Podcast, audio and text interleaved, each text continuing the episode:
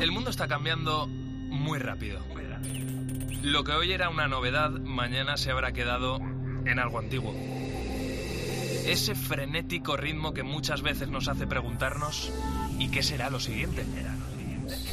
Velocidad que genera incertidumbre, a veces miedo, pero también intriga, ilusión y sobre todo emoción por conocer. La ciencia, la tecnología, la innovación, los cambios sociales nos empujan para seguir avanzando. Soy José Ángel Cuadrado y si tú me preguntas ¿qué será lo siguiente? ¿Qué va a ser lo siguiente? Yo te respondo, esto es lo que viene. Hoy mismo vamos a lanzar audiencia pública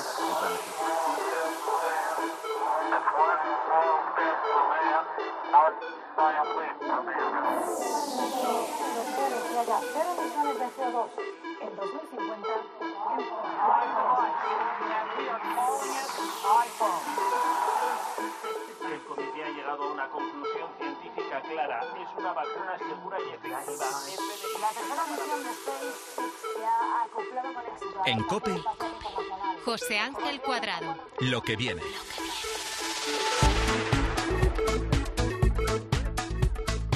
Escucha bien este, este dato. Más de 5 millones de españoles tienen insomnio crónico. Eh, son datos de la Sociedad Española de- del Sueño. Eso más o menos, para que te hagas una idea, es un 14% de la población adulta, es decir, más de uno eh, en- de cada 10, ¿no? Pero es verdad que esa cifra ha aumentado mucho en los últimos 20 años, porque dos décadas antes eh, era un 6% de, de la población. Eh, Marta Garaulet, ¿qué tal? Mar- Marta, ¿cómo estás? Bienvenida a lo que viene. Eh, buenos días, ¿qué tal? Muy bien, gracias por estar con nosotros. Oye, una pregunta muy directa, Marta. ¿Tú crees que esa cifra va a aumentar en los próximos años, en las próximas décadas? Eh, ¿Crees que eso va a ser lo que creo venga? que sí.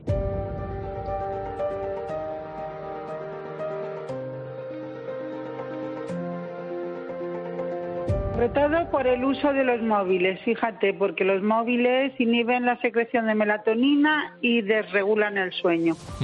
Bueno, pues ahí está la, la razón, ¿no? Eh, Marta, eres investigadora de talla mundial en la cronobiología y la nutrición, eres catedrática de fisiología en la Universidad de Murcia y es un lujazo de verdad tenerte en, lo que viene para hablar de, de algunas cosas.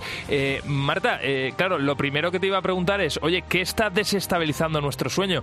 Eh, ¿Toda la culpa lo tienen, la tienen los móviles? No, no. Una parte importante la tiene la luz eh, eléctrica de la noche, sobre todo luz intensa y azulada, que es la del móvil. La- el móvil tiene una luz que va muy directa al ojo, por lo tanto muy directo a lo que es el reloj central de nuestro nuestro cuerpo que está localizado en el núcleo supraquiasmático y entonces anula la secreción de la melatonina y puede retrasar hasta dos o tres horas el, el inicio del sueño. Esto es un factor, pero sobre todo también está relacionado con la velocidad a la que vivimos y también con que nos acostamos cada vez más tarde y sin embargo nos despertamos siempre pronto. Y ya por último, porque el estrés tiene una influencia enorme sobre eh, la calidad del sueño nocturno y también la capacidad de, de conciliar este sueño. Son muchos factores. sí. Eh, Marta, eh, lo cierto es que no me extraña que, que- te hayas especializado en la cronobiología, porque a poco que leas es un tema, eh, como suelo decir yo, apasionante, ¿no? O sea, yo para poderme documentar esta entrevista y conocer más sobre el tema he leído bastante y la verdad que es que no te cansas, porque al final, claro, entender que en nuestro organismo tenemos una especie de reloj, ¿no? Por explicarlo de una manera muy sencilla, que ese reloj va marcando nuestros ritmos y que incluso hay determinadas horas en las que somos más productivos para hacer eh, algunas tareas, ¿no? Es una cosa que es una, es una pasada. Em, claro. Yo si te parece, vamos a hacer, Marta, como una especie de, de consultorio, eh, ya que te tengo aquí. Sí, y, y te, perfecto. y te voy a lanzar varios temas, ¿vale? Para que, para que me los vayas respondiendo. Entonces, em, Claro, estamos diciendo que cada vez eh, la gente duerme peor, que, que dormimos menos horas. La pregunta es, ¿tenemos un límite de cafés diarios? ¿Podemos, ¿Hasta cuándo podemos, hasta cuántos, mejor dicho, podemos abusar de, de los cafés? ¿Cuántos me puedo tomar yo? Pues mira, sí, es que la cafeína es un factor importante también en que se reduzca el sueño, pero tiene que ver también con tu genética. Hay dos genes que se llaman el adora, como adorar, y el prima, como una prima, que tienen mucho que ver con el metabolismo rápido o lento y la absorción de la cafeína. Entonces hay gente que puede tomar mucho más café y hay gente que no puede tomar café porque como tome café no duerme. Entonces va a, va a depender también de tus genes, pero lo que es cierto es que ahora mismo se aconseja no más de dos cafés al día o un café y una bebida que lleve cafeína, no más de eso al día. Mm. Pero ya te digo, depende también de tus genes y de, de tu persona. Hay una gran variabilidad en la respuesta al café en función de tu genética. Mm. Eh, Marta, estamos en un mundo eh, cada vez más globalizado. Eso implica que hay gente eh, trabajando en proyectos desde diferentes partes del mundo, ¿no? Yo tengo un amigo, por ejemplo, que es experto en ciberseguridad, que, para- que trabaja para una empresa muy, muy gorda y que en el equipo hay dos personas en España, tres en Irlanda y cuatro en la India, ¿no? Y tienen que trabajar a la misma hora. Es decir, que hay gente que está trabajando de noche, ¿no? Y esto es una realidad y va a ir a más. ¿Es posible acostumbrarse a trabajar de noche? A el problema es posible acostumbrarse a trabajar de noche. El problema está que nuestros relojes internos están hechos para dormir de noche y vivir de día, o sea, estar activos, tener luz, etcétera.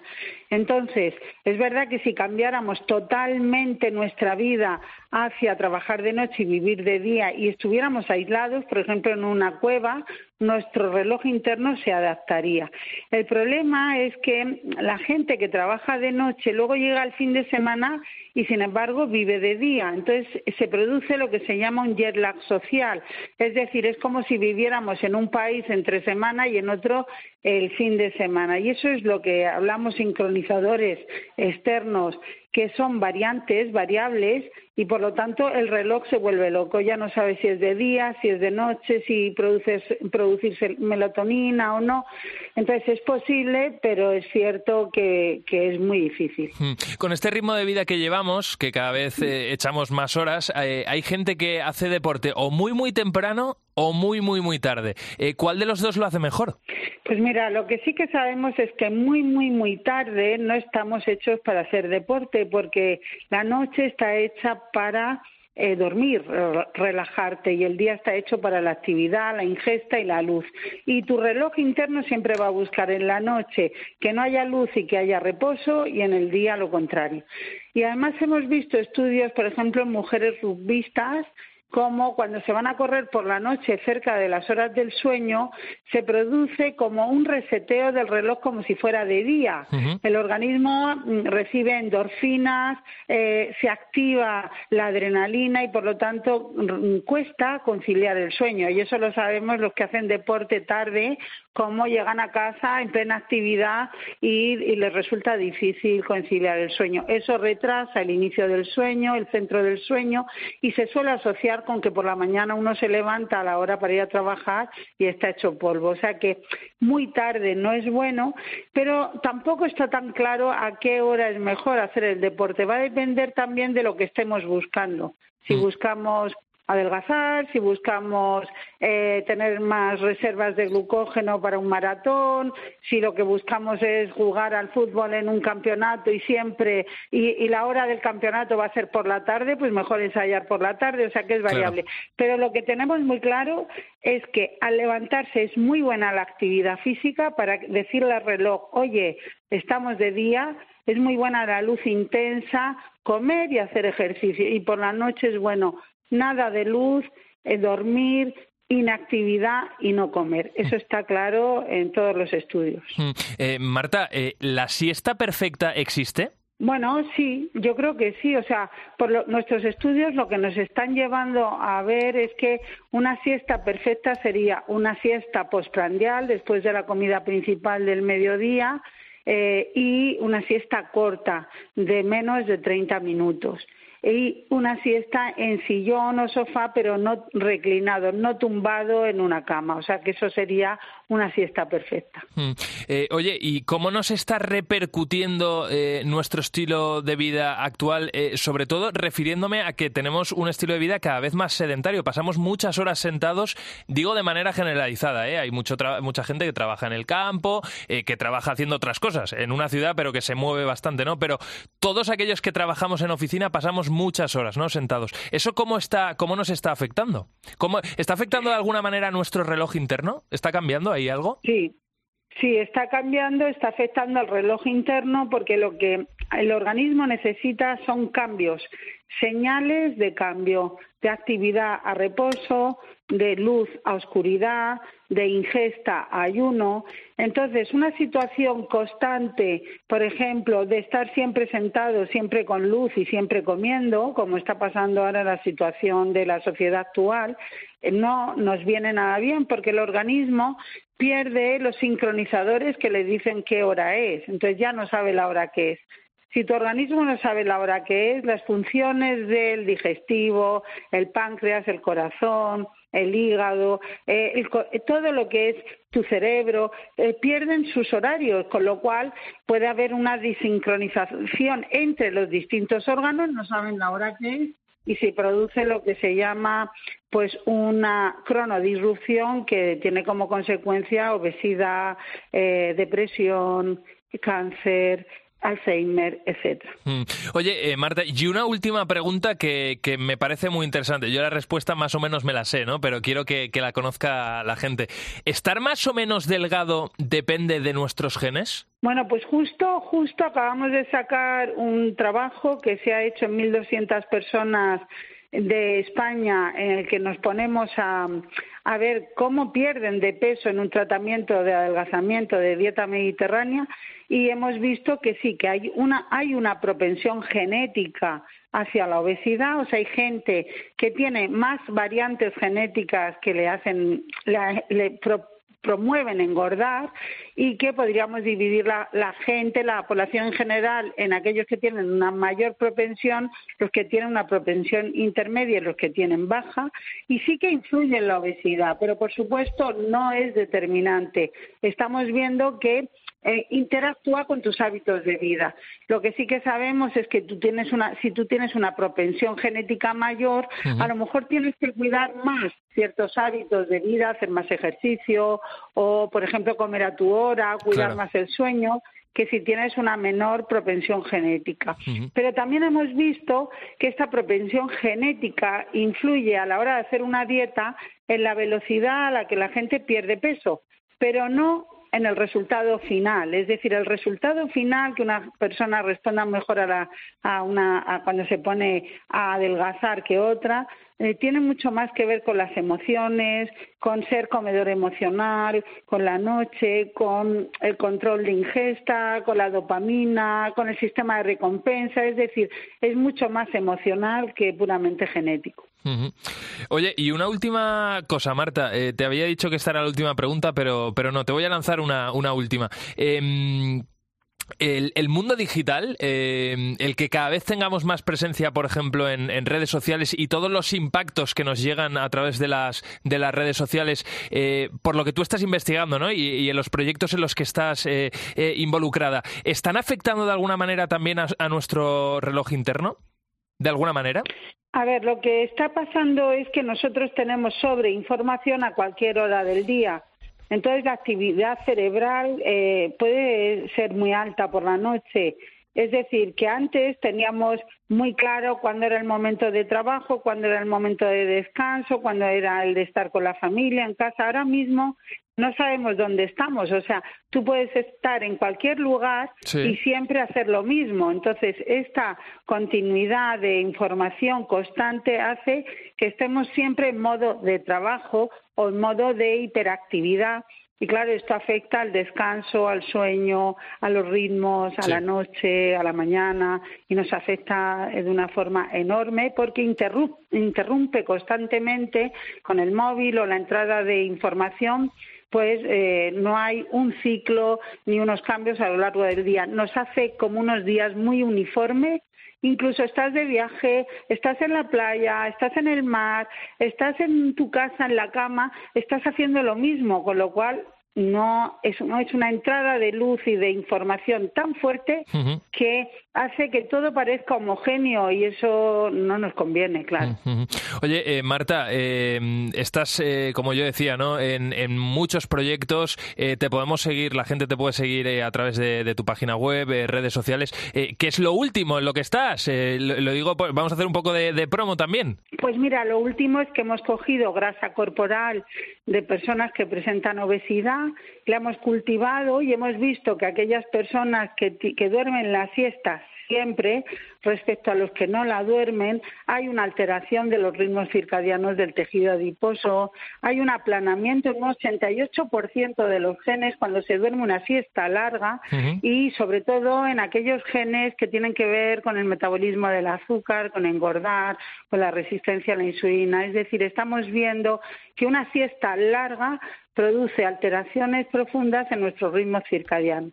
O sea que sí estás entonces eh, mucho más concretas que no sea. Pues, eh, es verdad que, que, mucha gente eh, cuando se pega, se echa una siesta de dos horas, a mí me ha pasado alguna vez, ¿no? Que te, que te levantas peor que cuando te acostaste. Que, Entiendo que tiene que ver con esto que estás comentando. Sí, tiene mucho que ver sobre todo con que si la siesta ya es larga, tú entras en unas fases de sueño profundo propias de la noche. Entonces, cuando te despiertas, eh, te sientes en una situación parecida a la de si te llaman a las 3 de la mañana con una urgencia, ¿no? Eh, mientras estás durmiendo, entonces no te sienta bien. Claro, La siesta debe ser corta para que entremos todavía en las fases iniciales del sueño, no lleguemos a más profundas y tu organismo tenga un efecto restaurador, es decir, que tú por la tarde estés más activo y mejor porque has descansado, pero que no llegue a Mm, profundidades del sueño que te hagan estar con, necesitar pues ocho horas continuas de, sueño, ¿no? Que no sería la noche. Claro. Eh, Marta, ha sido súper, de verdad, interesante escucharte aquí en, lo que viene. Hemos hablado de muchos temas, hemos analizado también algunas situaciones que vamos a vivir en el, en el futuro. Tú has dado algunas recomendaciones, las has puesto aquí encima de la mesa, así que la gente que quiera que, que las aproveche. Marta Garaulet, investigadora, como yo decía, de talla mundial en cronobiología y nutrición y catedrática de fisiología en la Universidad de Murcia. Un lujo escucharte. Cuídate mucho. Muchas gracias. Adiós. Gracias. Adiós. En COPE, lo que viene. José Ángel Cuadrado. Los avances tecnológicos nos están facilitando nuestro día a día desde hace ya bastantes años. Hoy con un simple clic, por ejemplo, puedes conectarte y hablar con cualquier persona al otro lado del, planeta. Todo es mucho más rápido, eh, pero claro, tener una gran cantidad de datos en Internet también nos puede complicar las, las cosas. La ciberseguridad se ha convertido en un quebradero de cabeza para las empresas, también para las personas, eh, a nivel individual, pero especialmente para las empresas. Precisamente de esto consiste nuestra startup Made in Spain de, de hoy. ¿Verdad, Pablo Garrido? ¿Qué tal? ¿Cómo estás? ¿Qué tal, José? Eso es. El proyecto que te voy a presentar es efectivo tanto para grandes como pequeñas y medianas empresas. Ellos son CiberTRS y se encargan de identificar las amenazas de ciberseguridad. Hasta ahí todo aparentemente es muy normal, pero tienen una novedad utilizan técnicas de inteligencia artificial que le permiten adelantarse a futuras amenazas. Hay que tener en cuenta, José, que un ciberataque puede provocar grandes pérdidas económicas en una gran empresa o, en el caso de una pyme, incluso cerrarla. Pero gracias a su tecnología detectan los patrones de los ataques y emplean una actitud proactiva contra todas esas amenazas. Bueno, Pablo, pues eh, tiene muy buena pinta esta, esta propuesta de hoy. Vamos a saludar a la persona que está al frente de, de CiberTRS, que es su CEO y es Manuel Esteve. Manuel, ¿qué tal? ¿Cómo estás? Bienvenido a lo que viene. Muy bien, muchas gracias. Nada, un placer tenerte, escucharte y que nos cuentes eh, lo que estáis haciendo exactamente. Eh, claro, yo eh, escuchaba a Pablo y los ojos se me ponían chiribitas, ¿no? Me hacían los ojos porque me parece muy interesante eh, apoyarse en la inteligencia artificial para eh, prevenir determinados eh, ataques. Exactamente esto cómo lo cómo lo estáis organizando, ¿Cómo, se estructura, porque la inteligencia artificial la conocemos, hemos hablado de ella en este programa, ¿no? Pero ¿cómo la estáis aplicando vosotros para este caso concreto? Sí, bueno, la inteligencia artificial tiene muchas aplicaciones y bueno, en estos últimos meses está muy de moda algunas de ellas, ¿no? Como la, eh, pues el chat GPT y este tipo de aplicaciones de inteligencia artificial. Bueno, nosotros la aplicamos eh, técnicas de inteligencia artificial para la correlación de fuentes de ciberinteligencia. Es decir, nosotros lo que hacemos es integrar distintas herramientas que adquieren información sobre el estado de los componentes de los sistemas que estamos eh, defendiendo. Al mismo tiempo integramos también fuentes de inteligencia abiertas, entre lo que se llama OSIN, Open Source Intelligence, información o inteligencia sobre amenazas para caracterizar amenazas. Y todas estas fuentes de ciberinteligencia lo que hacemos es hacer una correlación de ellas, correlarlas. Correlarlas mediante técnicas de inteligencia artificial, particularmente Machine Learning, también en algunos casos Deep Learning. Y eh, estas técnicas de inteligencia artificial lo que hacen es, como muy bien habéis descrito, es detectar patrones, detectar patrones de comportamiento en los, en los ciberataques. ¿Cuál es nuestra novedad? Bueno, nosotros somos una startup eh, que procedemos de la Universidad Politécnica de Valencia, una eh, lo que se conoce habitualmente como una spin-off de la Universidad Politécnica de Valencia.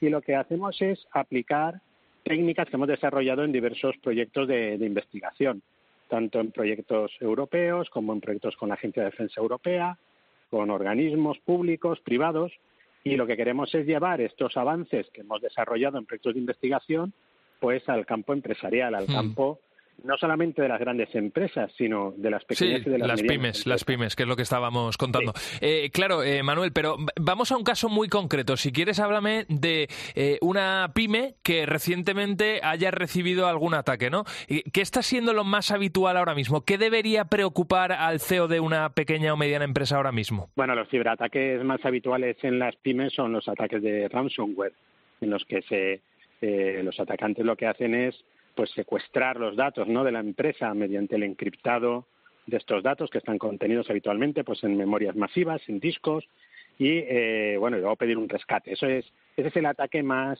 más digamos más extendido entre entre las pymes. Entonces las pymes habitualmente pues tienen limitadas capacidades de detección de comportamientos sospechosos que digamos que es lo que a nosotros nos dan la idea eh, de, que bueno de que se puede estar sufriendo un ciberataque. Eh, claro, de todas formas, eh, yo entiendo que en una pequeña y mediana empresa hay perfiles de todo tipo, hay gente más joven, gente menos joven. ¿Cómo puedes concienciar a los empleados de una empresa para que no hagan determinadas cosas y que esa pyme o mediana empresa esté protegida? Hombre, eso, eso es lo fundamental, es lo fundamental la concienciación de los usuarios. Siempre se dice que el usuario es el, o las personas, ¿no? Somos el eslabón más débil, ¿no? En, en la cadena de la ciberseguridad. Entonces, bueno, pues la concienciación de los usuarios es una actividad fundamental.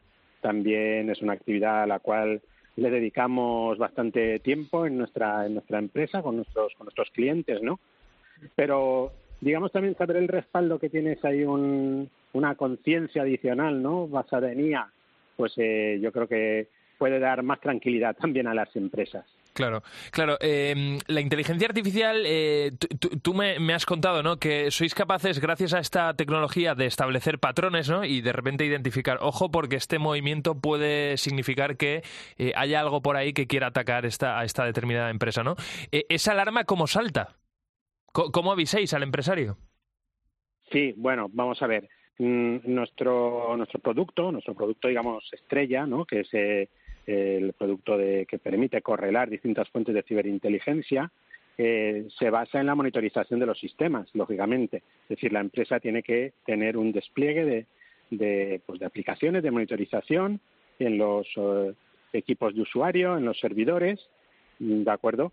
Y nosotros lo que hacemos es absorber esos flujos de monitorización de, de, del estado de sus componentes y correlarlos estos flujos de, datos que obtenemos sobre el estado de esos componentes, correlarlos con otras fuentes de inteligencia, de inteligencia abierta, eh, fuentes eh, abiertas que nos dan información o nos permiten caracterizar las amenazas. Entonces hacemos esa correlación, es decir, a ti te está pasando esto, esto y esto, y si lo correlo con estas características o con estas, lo que nosotros llamamos tácticas, técnicas y procedimientos de este tipo de ataque, pues está sufriendo un ataque muy probablemente. Y entonces, pues bueno, por el método que se acuerde, dependiendo del tipo de contrato, evidentemente, pues a la empresa se le comunica esa, esa situación. Siempre con el objetivo de hacer una detección lo más temprana posible, para que el impacto del ciberataque sea el menor posible. Desde luego. Eh, una última cosa, Manuel. Estamos hablando de apoyarse en la inteligencia artificial para defender eh, una empresa, ¿no? O, en fin, un organismo, lo que, con lo que trabajéis vosotros ahora mismo. Te voy a hacer la pregunta al revés. Gracias a la inteligencia artificial, ¿los malos ahora lo tienen más sencillo para atacar a una empresa, para sacar los datos que, que necesiten? Eh, a ver, por supuesto, los malos siempre lo tienen más sencillo, porque naturalmente son malos. Ellos no les, no les rige la ley, vamos, están fuera de la ley. Y es cierto que esto siempre es una, es una lucha, es decir, es una lucha entre quien ataca y quien defiende, ¿no? O sea, nosotros somos los buenos, nosotros defendemos, y los malos hacen uso absolutamente de todas las técnicas de, de ciberinteligencia eh, posibles, ¿no? Y, y, bueno, y ese es nuestro reto en la, en la ciberseguridad y en la ciberinteligencia. Desde luego. Intentar ir un poquito por delante de los malos Mm. siempre.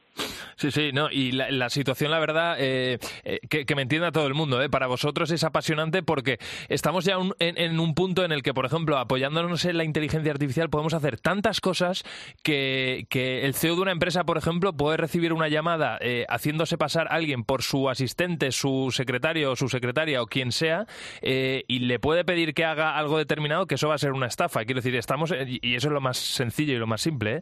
que estamos en un punto ya en el que eh, las armas de, de defensa tienen que ser tan grandes, ¿verdad?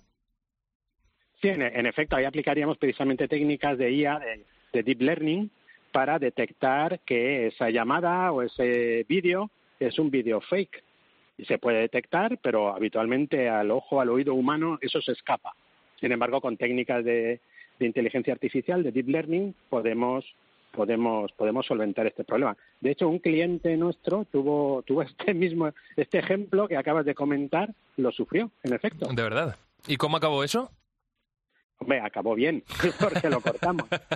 También era un, era un cliente muy concienciado, ¿eh? es decir, que era un cliente muy concienciado y bueno, pues eh, la cosa acabó bien, pero pero bueno, podía haber caído y podía haber, hecho la Pero hay- pero hay no, ma- no es la primera vez. Pero Manuel, ¿cómo, cómo le avisasteis? O sea, ¿cómo fue? El, cu- cuéntanos esa, esa escena exactamente. O sea, él recibe la llamada y a partir de ahí, ¿qué?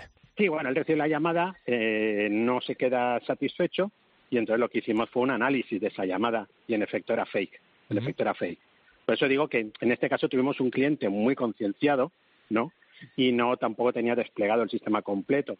Es decir, el despliegue del sistema completo permitiría pues el análisis de todas las llamadas, de todos los vídeos que se reciben en una organización Claro. y, eh, y analizando pues en tiempo real si, si digamos son verdaderas o son o son falsas. Pero, ¿y vosotros en ese caso qué hicisteis? ¿Analizasteis el tono de voz del, del, del- de la Analizamos- hipotética persona que le llamó? el audio. Mm. Sí, sí, analizamos el, el, el, el, registro de, de audio de la, de la llamada. Claro, y os, di- y os disteis cuenta de que eso se había hecho a través de un programa, ¿no? De inteligencia artificial, entiendo. Sí, Ajá. sí.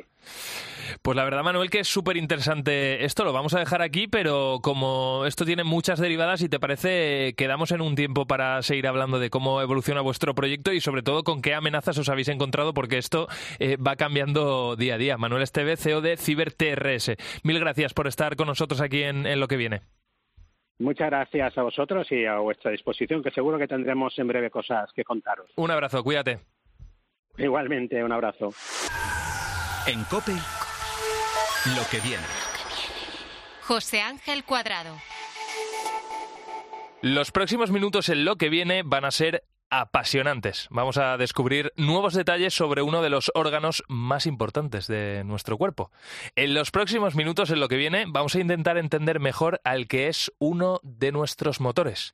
En los próximos minutos en lo que viene hablamos, reflexionamos y nos preguntamos cómo va a evolucionar el cerebro humano en los próximos años.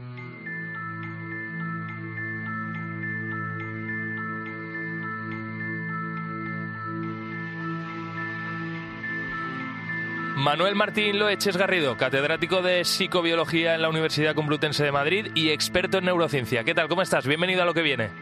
Hola, ¿qué tal? Muchas gracias. Oye, Manuel, ¿el cerebro de los mentirosos compulsivos es distinto al de una persona que no suele mentir con tanta asi- asiduidad? Hombre, siempre que hay una diferencia en el comportamiento, y en este caso lo hay, siempre se ve en el cerebro.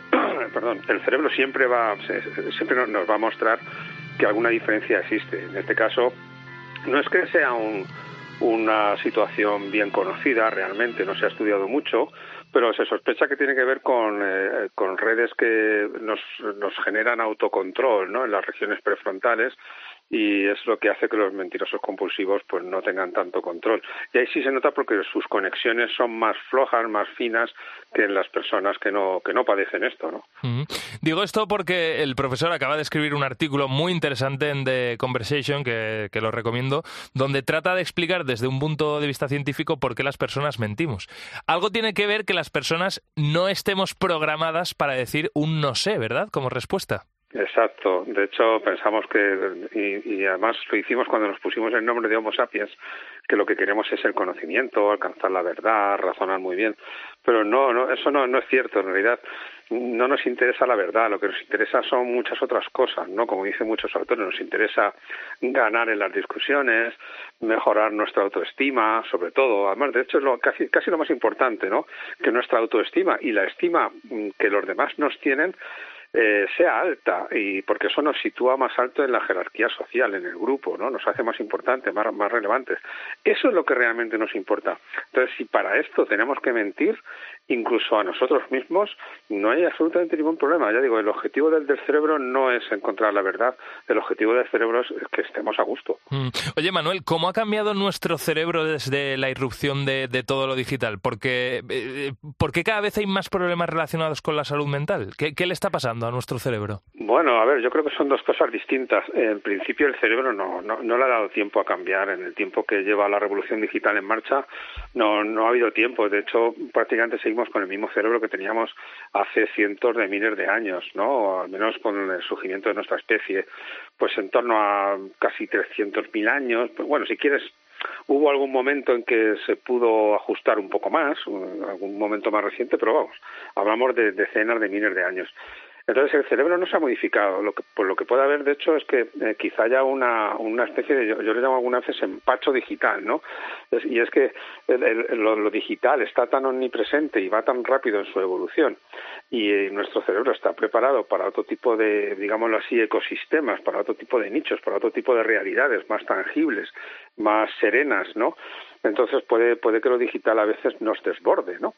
Eh, no sé si eso en algunos casos puede tener que ver con alguna patología, ¿no? Con el, con el hecho de que haya eh, más eh, prevalencia de ciertos trastornos que tengan o tienen que ver con la ansiedad, ¿no? O con la falta de atención o de memoria. En principio, yo por lo que sé, la mayoría de los estudios no encuentran una relación. Es decir, puede que haya un aumento, que puede, que esto es discutible, un aumento de las, de las patologías eh, psicológicas y psiquiátricas, eh, pero en principio no, no, no está derivado de la, de la digitalización de la información. Eh, y de hecho, si, si causara algún efecto, no parece, por lo que yo sé, que sea permanente. Es decir, esos miedos que se han dicho muchas veces, no, bueno, esto nos va a hacer perder la memoria o nos va a hacer perder la atención porque nos disgrega mucho, entre muchas cosas. Nada, nuestro cerebro sigue siendo el mismo, igual de eficiente, no para buscar la verdad, no, sino para, para dejarnos en buen lugar y en ese sentido no, se ve mermado, al menos no de una manera notable y, menos permanente. Mm. Eh, eh, Manuel, la inteligencia artificial ha irrumpido en nuestro mundo con, con, una fuerza increíble, sobre todo en los últimos meses. Eh, hay gente a favor, hay gente en contra ¿crees que llegará el momento en el que todo el mundo la perciba como una oportunidad? Tú, la percibes así, ¿verdad? Sí, yo la percibo totalmente como una oportunidad. Yo y mucha gente, ¿no? Eh, a ver, de hecho, mm, como sabes, eh, nosotros los seres humanos somos muy racionales, pero tenemos nuestros sesgos. Eh, que quiere decir que hay veces que no razonamos del todo bien, nos dejamos llevar por impulsos eh, o, por, o por bueno informaciones parciales, ¿no? Y no del todo correctas. Lo que ocurre con la inteligencia artificial yo creo que es, que es quizá uno de estos sesgos, ¿no? Ese miedo que le, tiene mucha gente. A ver, es verdad que hay gente como, por ejemplo, Elon Musk, que dijo el otro día que, que la inteligencia artificial va a quitar los trabajos prácticamente de todo el mundo. Bueno, alguien tendrá que mantener los aparatos que tiene la inteligencia artificial, ¿no? Así que es un poco catastrofista. La inteligencia artificial nos está ayudando muchísimo en muchas cosas. Eh, de hecho, eh, nos está permitiendo en ciencia avanzar muchísimo, porque es capaz de digerir una cantidad ingente de información y de sacar unas conclusiones bastante válidas y, valiosas en cuestión de horas o minutos, en un trabajo que a nosotros nos llevaría muchos años. Y en ese sentido está ayudando, en ese sentido y en muchos otros, ¿no? Entonces, la inteligencia artificial viene, viene para quedarse y para, para ayudarnos eh, el, el, problema puede venir en que se use mal, pero esto es como, como todo, ¿no? Es como, como los cuchillos. Yo siempre pongo este, este ejemplo, ¿no? Todos tenemos cuchillos en casa y con los cuchillos podemos matar a la gente. Claro. Eh, pero no lo hacemos. Mm. Eh, bien utilizado, el cuchillo sirve para alimentarte, que es algo muy, muy sano y muy, y muy bueno, ¿no? Pues con la inteligencia artificial es exactamente lo mismo. A quien hay que temer es a quien está detrás usándola. Pero en sí misma ella es una herramienta que aún está por ver lo mucho que nos va a hacer avanzar en muchísimas cosas. Mm. Eh, estábamos hablando, Manuel, de un artículo muy interesante que, has eh, escrito eh, hace unos días. hace unas semanas o meses, mejor dicho, escribiste también otro libro muy interesante que se llama ¿De qué nos sirve ser tan listos? Que, entre otras cosas, en ese libro decías que la inteligencia está al servicio de las emociones. Quiero esta frase relacionarla un poco, ya no solo con la inteligencia artificial, sino con ese mundo de dentro de unos años en el que se promete que vamos a tener interacciones habitualmente con robots, ¿no? Por ejemplo. Eh, ¿Se va a adaptar nuestro cerebro a tener como compañero a un robot que en principio, que en principio no tiene emociones? ¿Eso cómo se va a gestionar? ¿Cómo lo vamos a gestionar? Bueno, es un tema delicado. Yo he discutido muchas veces con, con gente que trabaja en inteligencia artificial, en robótica, y no, no es un tema fácil porque siempre decimos, bueno, es que estos, estos sistemas, estos dispositivos no tienen emociones, ¿no? A ver, pero sí se pueden simular, ¿no? Eh, incluso puede, puede que en un futuro se puedan crear, puede que realmente las sientan. Al fin y al cabo, las, las emociones, claro, es, es algo que también está en marcha en cuanto a investigación para su mejor definición. ¿Qué son las emociones? Son sensaciones que vienen del cuerpo, sensaciones que vienen de nuestras vísceras, sensaciones que vienen de nuestros pensamientos y que generan reacciones ¿no? en, en nuestra mente y en nuestro cuerpo. Eso podemos, eh, ahora mismo no es el caso, pero podremos en un futuro quizás hacer que lo tengan las máquinas también, sensaciones eh, eh, que les lleven a tomar unas conclusiones o unas decisiones y no otras en función de lo que están sintiendo. Es nuestra forma de decidir. Lo que sí, lo que sí creo es que eh, siempre eh, se facilitará la interacción con máquinas que o tengan o simulen estas emociones, siempre y cuando lo hagamos lo más parecido posible en su apariencia externa a lo humano. Es decir, eh, siempre se interactuará mucho mejor con un robot que parezca emocionarse, eh, pues expresando eh, con su con su cara, con su rostro, las emociones que sentimos los humanos. Cuanto más humano sea, mejor, porque desde luego nuestro cerebro para lo que está preparado es para captar las señales de, de los rostros de otras personas, incluyendo el blanco de los ojos, el tamaño de la pupila, las expresiones emocionales. Entonces todo eso es lo que realmente nos llama la atención, lo que hace, lo que despierta y atrae a nuestro cerebro en la medida que un sistema robótico simule estos rasgos, yo creo que, conseguirá engañarnos. No creo que sea muy difícil. ¿eh? Eh, el otro día, Manuel, hablábamos con Albert Quintana, un investigador que había logrado, junto a un equipo maravilloso de, profesionales, descubrir qué conexiones neuronales se activaban en nuestro cerebro que nos provocaban los mareos, ¿no? Y, gracias a eso ahora eh, se está proponiendo usar un tratamiento que se dedica a otras cosas para eh, atenuar, ¿no? E, ese mareo en, una persona. Pero en esa charla con él, que la verdad que fue maravillosa y apasionante, me dijo que el cerebro, desde luego, es uno de los órganos más desconocidos porque es muy complicado descubrir algunas cosas. Eh, ¿Por qué? ¿En qué punto estamos? Y si crees tú que en los próximos años va a haber un salto eh, muy grande eh, en lo que es el conocimiento sobre el cerebro gracias a la tecnología y los avances médicos que estamos teniendo. Sí, sí. Bueno, sí, es muy buena pregunta. Yo me lo he planteado muchas veces. A ver, nos queda mucho por, por saber con respecto a muchos detalles, pero sin entrar en detalles sabemos mucho ya sobre el cerebro. Y, todo este empuje vino sobre todo desde los años 80, la década del cerebro se le llegó a llamar, eh, porque además se dio un buen empujón por parte de la Administración de Estados Unidos y eso pues contagió a otras administraciones europeas y, de otros países para invertir mucho en tecnología para estudiar el cerebro. Eso permitió encontrar técnicas como la resonancia magnética funcional y la resonancia magnética desarrollarla aún más y, esa carrera, aunque aquella década ya ha quedado muy atrás, estamos ahora recogiendo muchos frutos de aquellas inversiones y se siguen produciendo inversiones porque se sigue mejorando muchísimo en la tecnología para estudiar el, cerebro. Entonces, mm, si a esto unimos lo que acabamos de hablar, la inteligencia artificial, que será capaz o que es capaz ya, ¿no? De, em, eh, de digerir una ingente, una grandísima cantidad de datos obtenidos de los experimentos con neurociencia, ¿no? Y sacar conclusiones acerca de ello y encontrar patrones que los humanos eh, no somos capaces de encontrar o que nos va a llevar mucho tiempo y muchas horas y muchos muchos días descubrirlos. Yo creo que esa mezcla de tecnología que sigue mejorando eh, para estudiar cerebros humanos vivos eh, e inteligencia artificial que también sigue mejorando para estudiar y llegar a conclusiones más válidas, más eh, con, gran cantidad de, información, yo creo que el salto en conocimiento de detalle, que es lo que nos falta todavía, ¿no? De detalle sobre el cerebro, se va a producir en, en, los próximos años. Yo no sé si en una década, pero vamos, como mucho dos, tendremos un, una una percepción muy diferente, muy cambiada de la que tenemos actualmente sobre el cerebro. Será muchísimo más completa.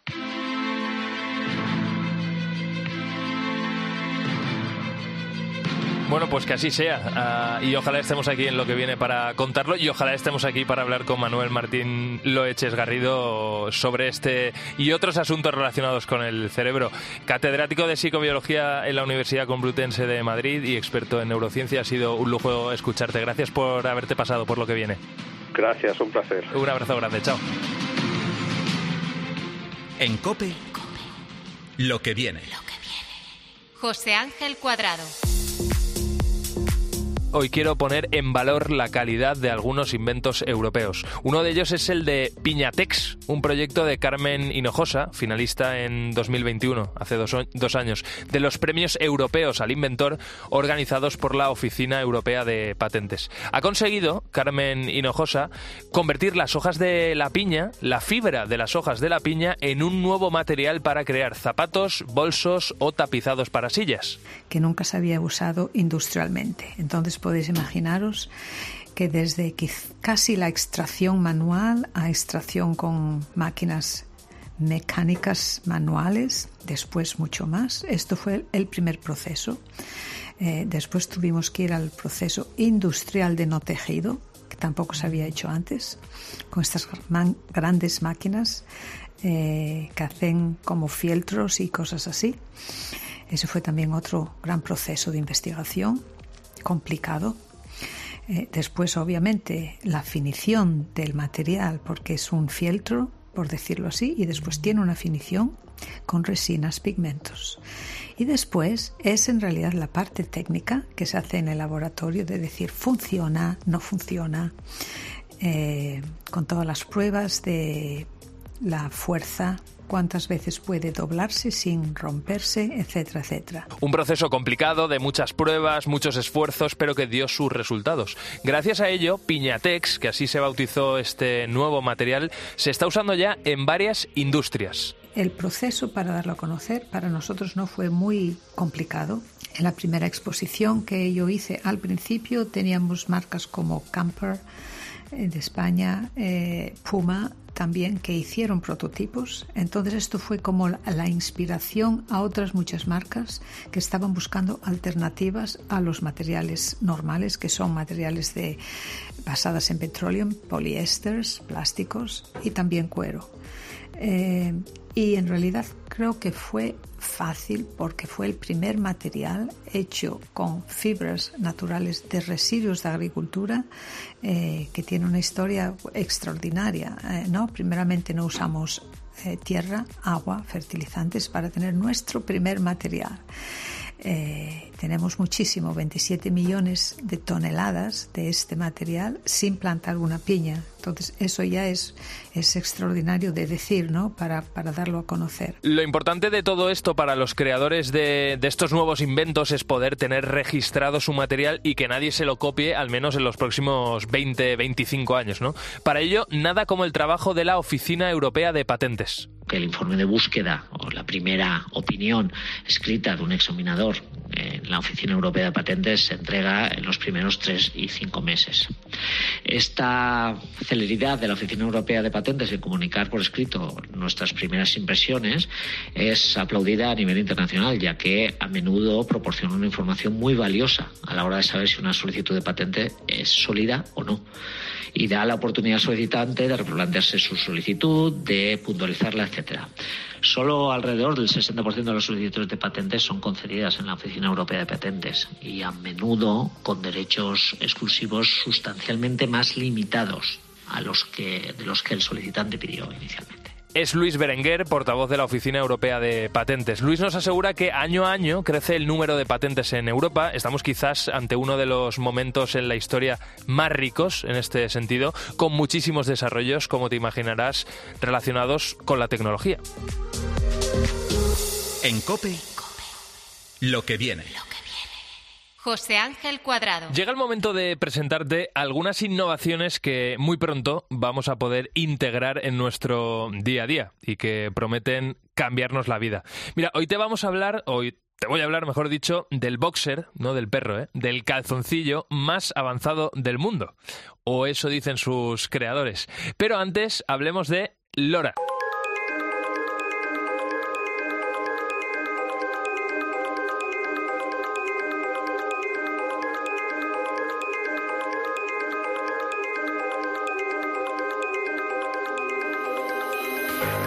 Sistema de iluminación inteligente. Básicamente es una pantalla de luz que puede autorregularse en función del momento que, esté una persona en la vivienda, eh, en una vivienda, en una estancia donde la tengas colocada, ¿no?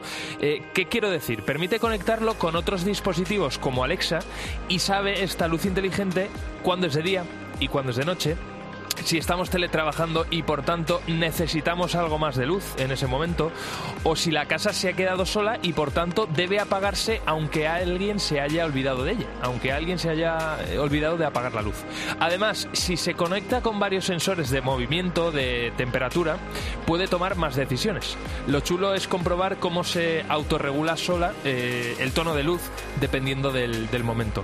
Luz inteligente para las smart homes o casas inteligentes. Segundo, el SVB0 o calzoncillo más avanzado del, mundo. ¿Y qué tiene? Eh, estarás pensando tú.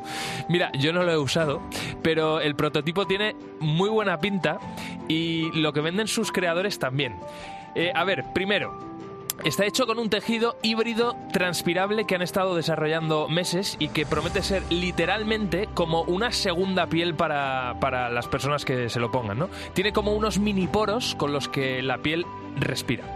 Han hecho además un compartimento solo para el pene y los testículos con el objetivo de que no roce con la piel de las piernas. Em, y luego unos bolsillos por si quieres ponerte el móvil u otra cosa ahí en el, en el calzoncillo.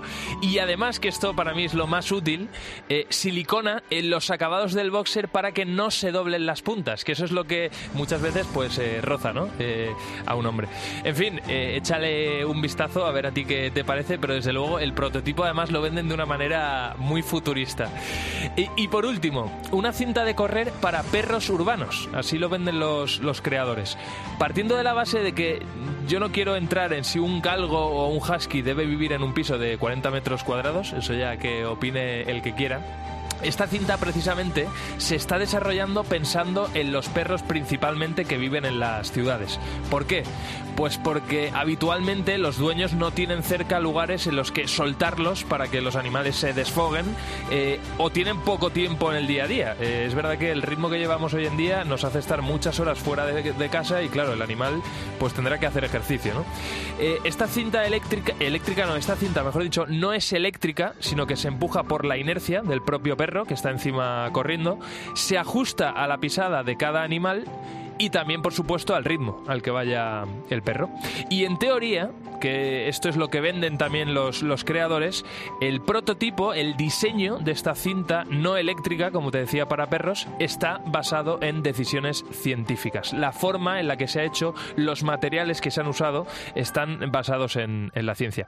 Pues estas son las tres innovaciones que te he traído eh, para este nuevo programa de, lo que viene. Un programa que, por cierto, llega a su fin, eh, pero mm, puedes recuperarlo en cualquier momento en nuestra página web en cope.es. Es tan fácil como ir a programas, ahí buscas lo que viene y dentro de la portadilla de lo que viene tienes la pestañita de podcast y ahí tienes el de hoy, tienes el último que hicimos y absolutamente todos los programas de, esta temporada y del anterior. Y por supuesto, si echas un vistazo a las redes sociales de Cope, ahí también encuentras los mejores contenidos. Yo me despido, como siempre te digo, gracias por dedicarnos un ratito de, de tu vida y volvemos eh, la semana que viene en el mismo sitio y a la misma hora, aquí en Cope en lo que viene.